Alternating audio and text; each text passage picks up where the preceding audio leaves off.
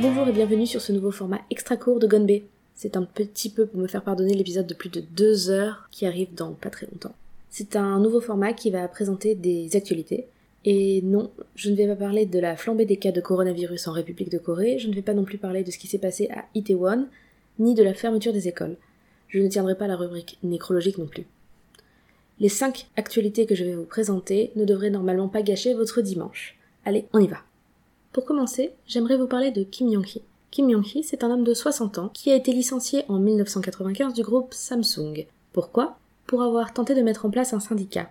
Pendant plus de 20 ans, il s'est battu. Il s'est battu pour avoir des excuses, pour faire valoir ses droits, etc. En 2019, il en a eu marre et il est monté tout en haut d'une tour de surveillance de la circulation à Gangnam, tout près des bureaux de Samsung Electronics. Il y est resté près de 354 jours et c'est ce 28 mai qu'il est parvenu enfin à des accords avec Samsung. C'est donc vendredi 29 mai 2020 qu'il a regagné le sol coréen. Près d'un an, au sommet d'une tour où il ne pouvait même pas détendre ses jambes, pour réussir à faire valoir ses droits, et il a déclaré J'espère que Samsung va à présent réellement garantir le droit aux activités syndicales à tous les employés. Il ne s'est donc pas battu que pour lui, on ne sait pas quels étaient les termes précis de cet accord, mais en tout cas, il est redescendu et il a eu gain de cause.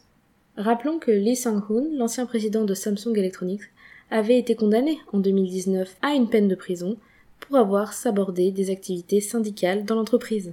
Rappelons également qu'en mars, Lee Jae-yong a été poursuivi par la justice pour corruption et il avait d'ailleurs présenté ses excuses pour la politique antisyndicale qui a longtemps prévalu dans l'entreprise. L'action de Kim Yong-hee est d'autant plus forte que c'est l'action d'un homme qui a dénoncé les agissements d'une société qui est connue pour euh, s'aborder donc les activités syndicales et qui enfin visiblement ferait machine arrière, il est vrai, sous la pression de la justice et notamment d'autres pays et de l'Europe.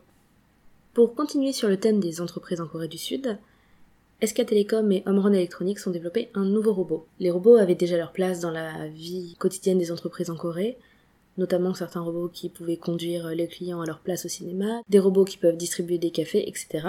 Mais là, dans le cadre de la pandémie que nous connaissons et de la distanciation sociale qui a été imposée au quotidien en Corée, c'est un robot capable de prendre la température des employés, de distribuer du gel désinfectant et de nettoyer les halls d'entrée, mais aussi de repérer quand la distanciation sociale entre les employés n'est pas respectée, qui a été élaboré, qui a été mise en place dans la firme de SK Telecom.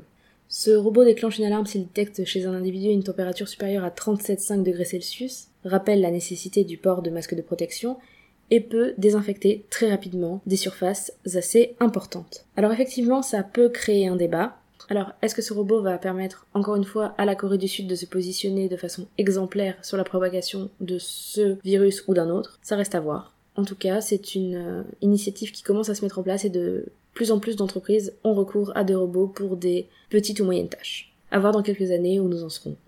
Malgré tout, la Corée du Sud n'essaye pas de faire disparaître l'emploi humain, et justement, elle essaye, suite notamment à la crise récente, de relocaliser ses industries en Corée du Sud, et de diminuer la dépendance qu'il y a vis-à-vis de la Chine au niveau industriel. Moon Jae-in, le président sud-coréen, a déclaré le 9 mai vouloir faire du pays une usine mondiale des hautes technologies. Les banques publiques vont allouer 4,5 milliards de won, c'est-à-dire 3,3 millions d'euros environ, de prêts pour soutenir le rapatriement des PME. Ils vont probablement assouplir certaines règles concernant les entreprises afin de permettre la création d'emplois et de permettre de créer les matières premières en Corée afin de, comme je l'ai dit, diminuer la dépendance. Près d'un tiers des pièces détachées importées en Corée du Sud viennent de Chine. Ce serait donc un enjeu important afin de permettre à la Corée du Sud de se développer encore plus. Sachant qu'en 2019, la Corée, qui est la onzième puissance économique mondiale, avait un PIB de 1657 milliards de dollars, 2,3% de plus qu'en 2018. A voir donc comment ça évolue. Vont-ils créer plus de robots, plus d'emplois? Les deux. Nous verrons bien. Éloignons-nous un petit peu du monde de l'entreprise, de ces histoires d'argent et de ce foutu monde capitaliste pour parler un petit peu de ce qui se passe au niveau du 38e parallèle nord. On se souvient qu'en 2018, Moon Jae-in, le président de la République de Corée, avait fait une visite à Pyongyang afin d'apaiser les tensions à la frontière et d'améliorer les relations entre les deux Corées.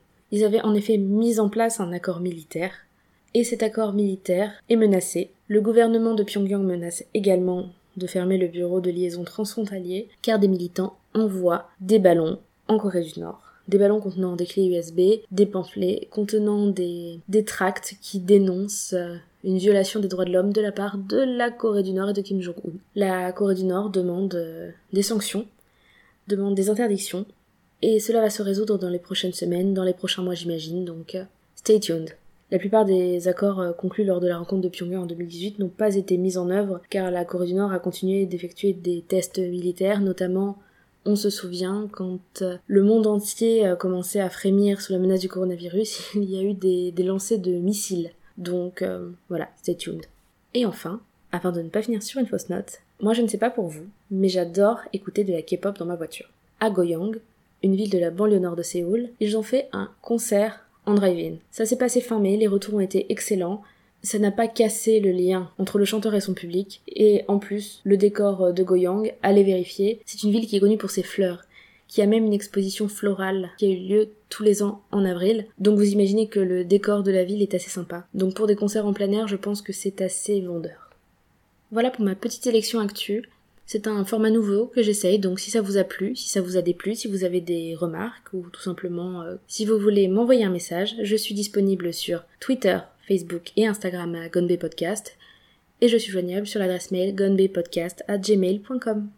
Je n'ai pas parlé de K-pop pendant cet épisode, malgré euh, pas mal de news qui, qui ont été publiées, car mon prochain épisode sera le volume 2 de la K-pop facile, et pour l'occasion, j'ai reçu une vraie connaisseuse qui m'a initié à vraiment pas mal de choses, donc j'ai vraiment hâte de vous le faire écouter. Et voilà, cette fois-ci l'épisode est fini. À bientôt sur le label Podcut. Si vous voulez nous soutenir, n'hésitez pas, nous avons un Patreon avec beaucoup de contenu exclusif toutes les semaines dans votre boîte mail. Merci beaucoup de m'avoir écouté et je vous dis à très bientôt pour de nouvelles aventures et un concours. Ouais, un concours qui arrive bientôt sur Twitter et Instagram pour fêter l'arrivée de l'été je vous proposerai fin juin une petite sélection de goodies ramenés dans ma valise de mon dernier voyage. Donc restez connectés, on ne sait jamais. Annyeonghaseyo